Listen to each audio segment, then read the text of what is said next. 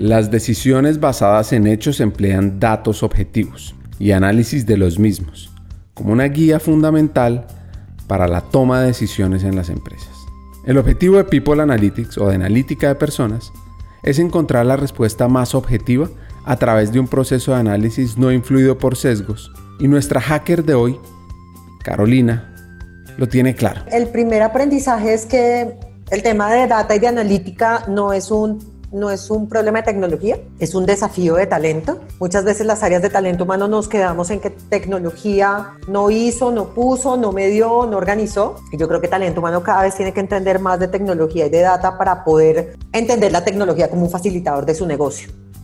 Una vez con esto, una vez con esta, con esta premisa clara, Ricardo, la analítica de talento es entender la información que estamos capturando y ver esa información, qué respuestas nos puede dar frente a las preguntas que tiene el negocio.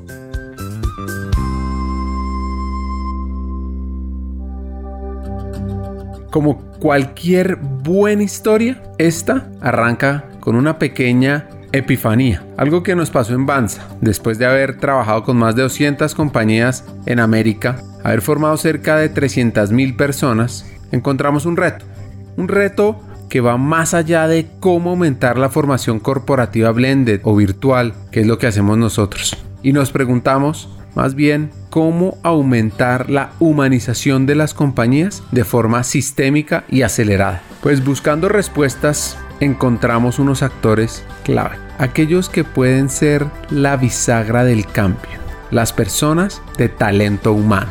Sin embargo, para lograr resolver esa pregunta, necesitamos que estos actores tengan, si no más, al menos el mismo impacto, influencia y acción que los líderes de mercadeo, operaciones o finanzas. ¿Cómo lograrlo? Y aquí viene lo interesante de todo esto. Ya existen líderes que han cruzado esas barreras. Hay expertos que nos pueden guiar. Y eso queremos ofrecerles a ustedes, los llamados hackers del talento. Bienvenidos.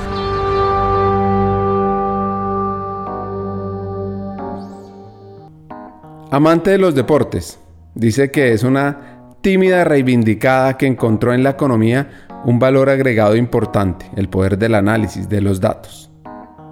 Carolina Staiza es hoy la Chief Talent Officer de Grupo Sancho BBDO. Esta empresa tiene más de mil colaboradores, 13 compañías y unidades que crean y distribuyen contenido comercial. Son básicamente el grupo de comunicaciones número uno del mercado en Colombia.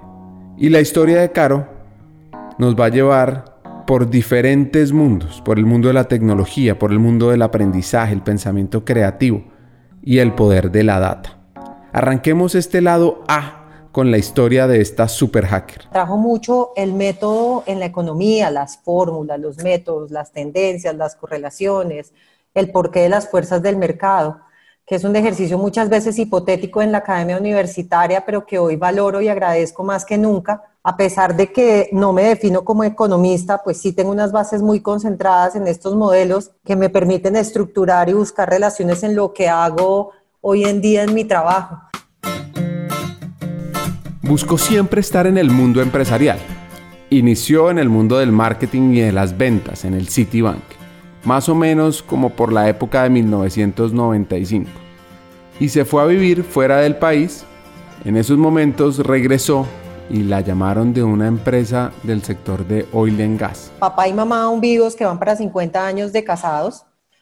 Amantes de pequeña, sabes, a los deportes. Entonces, para mí el tema del deporte siempre ha sido fundamental en mi vida y yo soy una tímida reivindicada si les contara más allá de la historia de mi vida, muy al principio tenía un, un, tema con la timidez importante, pero creo que lo superé, o por lo menos ya no se me nota tanto, que es clave. Cuando terminé el colegio, me decidí a estudiar economía. Yo soy economista de profesión, siempre sentí interés por temas de negocio y estuve siempre entre economía y administración, pero me atrajo mucho el método en la economía, las fórmulas, los métodos, las tendencias, las correlaciones, el porqué de las fuerzas del mercado que es un ejercicio muchas veces hipotético en la academia universitaria, pero que hoy valoro y agradezco más que nunca, a pesar de que no me defino como economista, pues sí tengo unas bases muy concentradas en estos modelos que me permiten estructurar y buscar relaciones en lo que hago hoy en día en mi trabajo. Y esa es, esa es mi formación. Después hice dos posgrados, uno en marketing, otro en administración.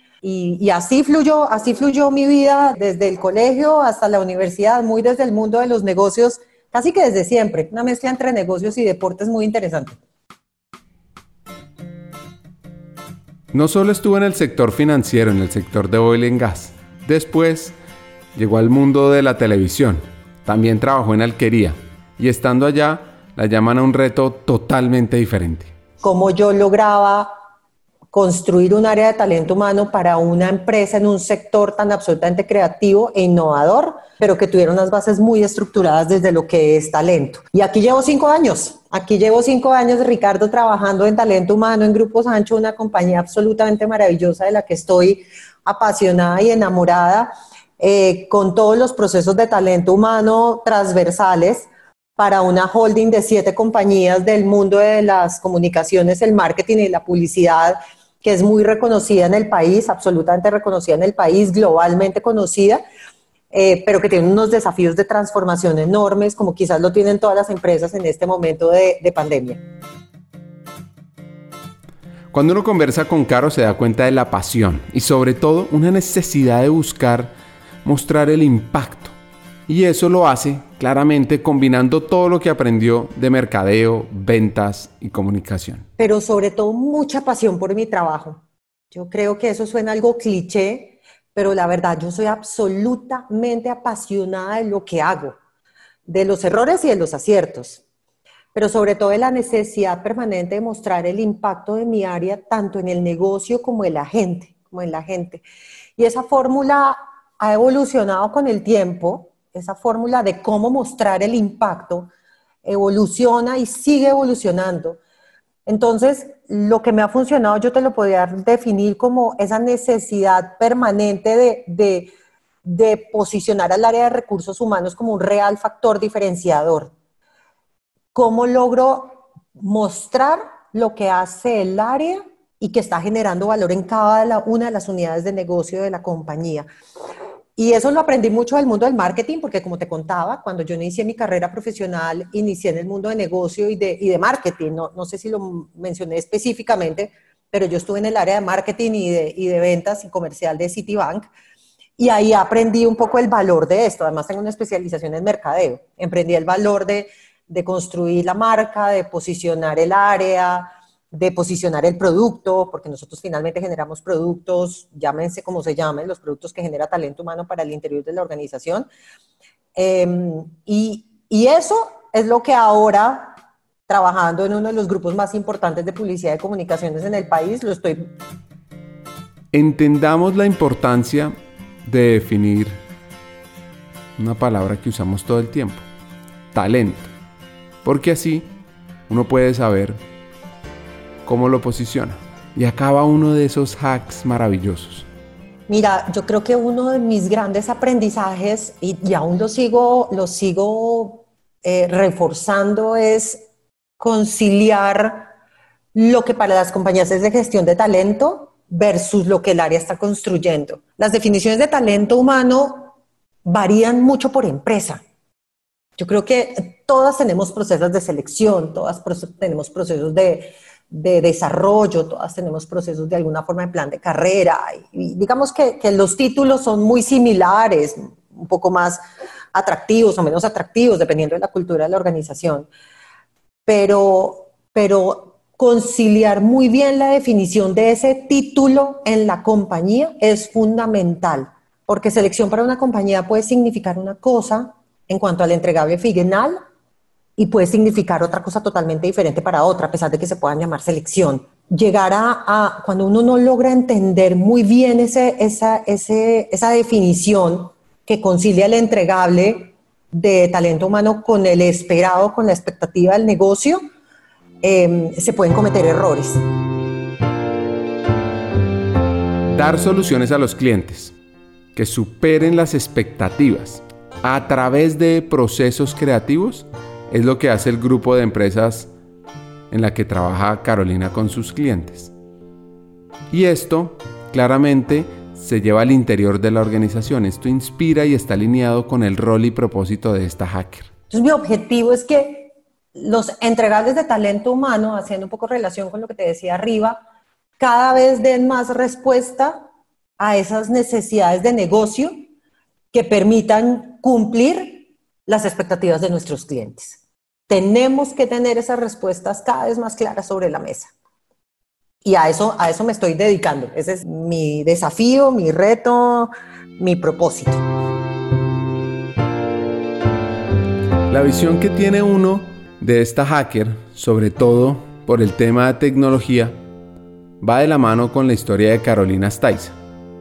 Aquí tomamos dos consejos. Tuve una coach maravillosa en mi proceso, todavía es coach mía, de hecho, ya, ya no tengo sesiones tan seguidas de coach, de coaching como antes, pero tuve una coach maravillosa con la que viví un crecimiento profesional muy grande en mi vida. Em, y con ella, una de las cosas que aprendí es que no solamente se trata de aprender cosas al azar, sino de investigar muchísimo más sobre, tu sobre el trabajo, pero sobre todo sobre las tendencias del trabajo. Y creo que eso es lo que más me ha ayudado, una de las grandes cosas que me ha ayudado a, a lograr meter elementos de innovación en lo que yo quiero hacer. Eh, y sobre esa capacidad de cómo a la hora de aprender cosas y de investigar más sobre este proceso, uno logra con el tiempo comenzar a aterrizar mejor esas expectativas del entorno em, en el día a día, que permiten conciliar lo que yo quiero hacer como profesional con lo que la compañía necesita como trabajo. Entonces, ese es un consejo maravilloso que, como dices tú, no, no lo voy a dar, no lo voy a usar, pero estar revisando tendencias de manera permanente, em, traerlas a la práctica, volver al mercado y volverlo a traer a la práctica, eh, ha, sido, ha sido algo que a mí me ha ayudado muchísimo. Em, y mis consejos, mis consejos obviamente siempre también van de la mano de pensar diferente, pero yo creo que uno de los consejos que trato de darle a mi equipo de manera permanente, pero no solamente a mi equipo, a mí me llaman a veces personas a decirme, mira, ¿cómo tengo este reto en la compañía? Amigos que me llaman a preguntarme, ¿tú cómo lo hiciste acá? ¿Qué me aconsejas para este proceso? Yo, yo tengo un consejo que hoy en día aterrizo de una forma diferente y es lo perfecto es enemigo de lo bueno. Y creo que esa es la forma antigua de hablar de metodologías ágiles. ¿Listo? La, capacidad de, estar en... Uno no puede perderle miedo a esa capacidad de estar en constante construcción. No todo es perfecto. Cuando uno cree que el producto final siempre va a ser perfecto, comienza a generarse muchas frustraciones. Entonces, lo perfecto es enemigo de lo bueno. Hoy en día lo cambio a un discurso muy de agile, que es la iteración estar en iteración permanente de las cosas que vas desarrollando en tu trabajo es enriquecedor. Uno. Dos, pues no estás hablando permanentemente de productos terminados porque es que cada día hay menos productos terminados. La tecnología, por ejemplo, está en constante evolución. O sea, llevamos 15 años con Facebook y Facebook cambia todos los días su plataforma. O sea, no terminó nunca, no ha terminado de desarrollarse. Entonces, ese sería el consejo que yo le doy a las personas hay que estar iterando permanentemente, lo perfecto no es, es, mm, enemigo de lo bueno, eh, estemos constantemente tranquilos con ese proceso de construcción permanente y sintámonos cómodos con ese, con ese proceso de construcción permanente. Yo me pararía en esa, en esa recomendación. Hablemos del pensamiento sistémico. ¿Qué es? Pues es un modo de análisis que evalúa todas las partes que se interrelacionan y que a su vez conforman una situación, hasta lograr una mayor conciencia de los sucesos y del por qué, es decir, de dónde vienen las cosas que nos pasaron. Para guiar el crecimiento de la organización, para conectar los puntos, ella está trabajando por mejorar una receta en un mix de cinco ingredientes. Eh, Ricardo, varios en este momento. Nosotros en talento humano, en el equipo que lidero, estamos trabajando constantemente en optimizar un mix de cinco variables. La creatividad, la innovación, la tecnología, el talento y los procesos. Entonces, estamos en un constante testeo de estos ingredientes para lograr ese resultado final. Y, es una mezcla que, vamos ajustando con el tiempo, es una receta que vamos ajustando con el tiempo. Hoy, en este momento de la, de la vida, en este 2020, los elementos de tecnología han cobrado una relevancia muchísimo más fuerte. Entonces están pesando mucho dentro de esa mezcla. Cada historia en este podcast tiene dos componentes. La primera es entender el proceso de crecimiento y evolución del hacker. Y la segunda, cómo impactar el talento, el área, la estrategia de la compañía y cómo aumentar la humanización. Esta fue su historia de crecimiento. En el siguiente episodio aprende cómo hackear el talento.